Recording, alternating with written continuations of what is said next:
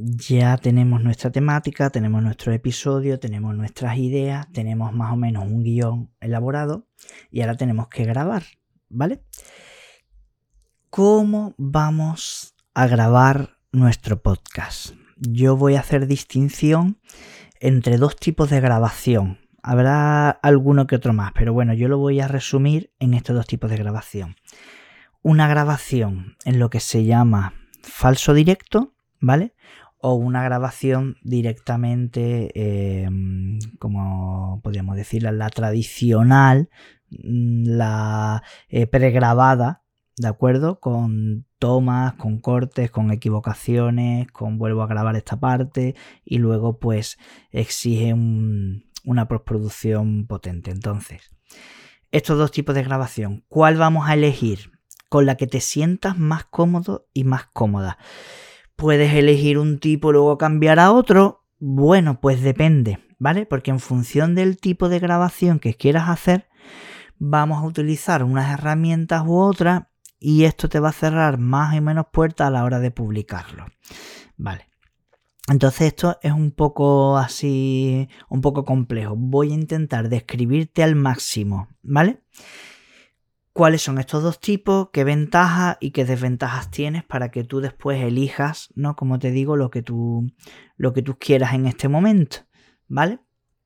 Entonces, primer tipo, el de toda la vida, ¿vale? El de toda la vida es cojo un programa de eh, que me permita grabar audio, que ahora veremos cuáles son esos software de grabación, esas herramientas que voy a necesitar para grabar, ¿vale?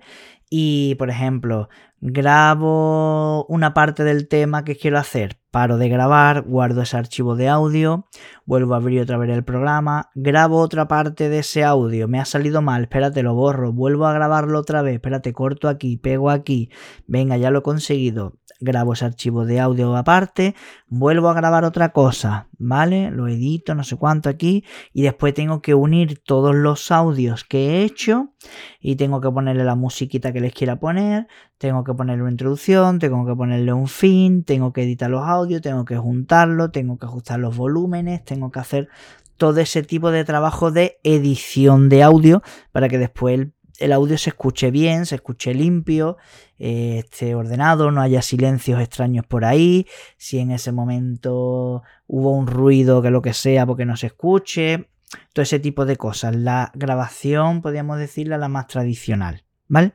Pero ahora se ha impuesto un nuevo tipo de grabación, ¿vale? Tanto en en podcast como en la tele, vaya, eh, que son las grabaciones en falso directo. ¿Qué significa en falso directo? Significa que todo se hace en directo, pero no estoy retransmitiendo en vivo, ¿vale? Para que nos para que nos entendamos. Es decir, que todas esas correcciones de audio y lanzamientos musicales y efectos de sonido, de voz y todo eso, las estoy haciendo al mismo tiempo que estoy grabando, las estoy haciendo en ese mismo momento en directo. Una vez que ya he terminado de grabar, no tengo que editar ahora el podcast o en todo caso hacer una mínima, mínima edición del podcast, pero no mucha, ¿vale? O casi nada. Y entonces, una vez que ya he terminado de grabar el podcast, lo único que tengo que hacer es, es subirla y publicarla. Y esto es importante porque me voy a ahorrar todo el proceso de postproducción, todo el proceso de editar el podcast. ¿Qué tardo en grabar el podcast? Me lo invento, ¿vale? Una hora, media hora, 20 minutos, 10 minutos. Pues eso es mi tiempo de grabación y después lo subo. No tengo proceso de postproducción. Ventajas e inconvenientes, como te podrás imaginar, en la grabación tradicional por pistas y, y con todo esto, controlamos mucho más todo el ambiente del podcast, controlamos mucho más que quede lo mejor posible, controlamos mucho más los errores, porque si me equivoco paro y vuelvo a grabar otra vez hasta que quede perfecto y como yo quería, justo con la entonación y junto en las pausas y justo como yo lo quería, controlamos mucho más todas las variables. Desventaja de la grabación tradicional, que se emplea muchísimo tiempo. Pero ventaja, probablemente el acabado final sea mucho mejor, mucho más profesional. Demos un acabado mucho más profesional, ¿vale? Si nos vamos a la grabación del falso directo, ventajas, pues como te podrás imaginar que ya lo he dicho, el tiempo. Se emplea muchísimo menos tiempo, tiempo de grabación y ya está. Es el tiempo, no tengo tiempo de edición, que eso me lo voy a ahorrar.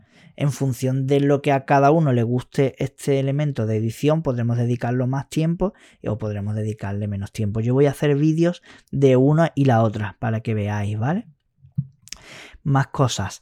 Eh, desventajas del falso directo, que si te equivocas, te equivocas. No podemos dar marcha atrás.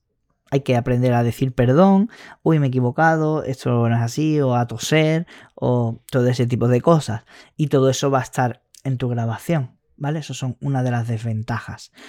Una de, esas desventajas es que no te puedes quedar en blanco en ningún momento, porque estamos grabando, estamos grabando y no podemos parar esa grabación. Aunque bueno, se le puede dar a pausa en algunos casos, pero eh, estamos en, en, este falso directo, ¿no? Por ejemplo, muchos programas de la tele se graban en ese falso directo, que aunque no se estén retransmitiendo en vivo en ese momento, pero que el programa se graba de una sola vez, que no sepa la grabación, repiten toma y todo este tipo de cosas. ¿Por qué? Porque es que después conlleva mucho proceso de postproducción.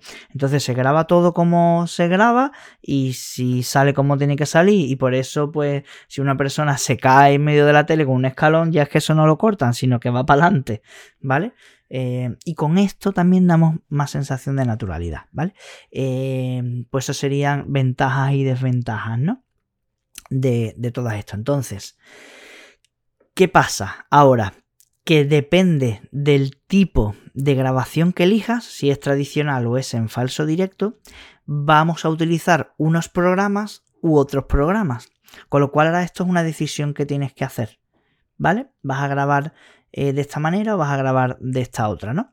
Es normal que al principio, como nos da un poquito de miedo, un poquito de vergüenza, todos elijamos la grabación tradicional ¿vale? Porque me va a ayudar a repetir tomas si no me gusta cómo ha quedado eh, y todo este tipo de cosas, ¿vale? Y es normal que la elijas, pero sí te advierto que eh, vas a emplear mucho más tiempo. Yo en su momento empecé de esta manera, ¿vale?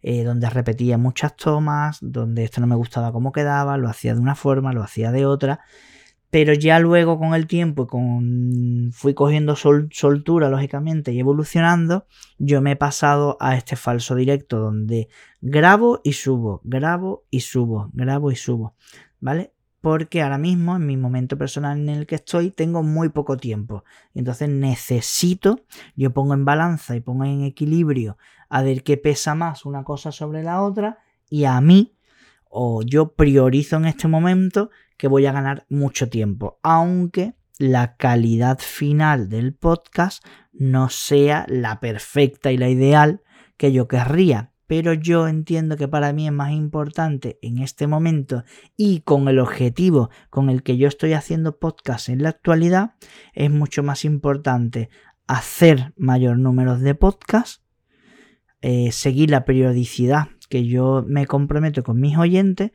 en pos de hacer menos, menos podcast.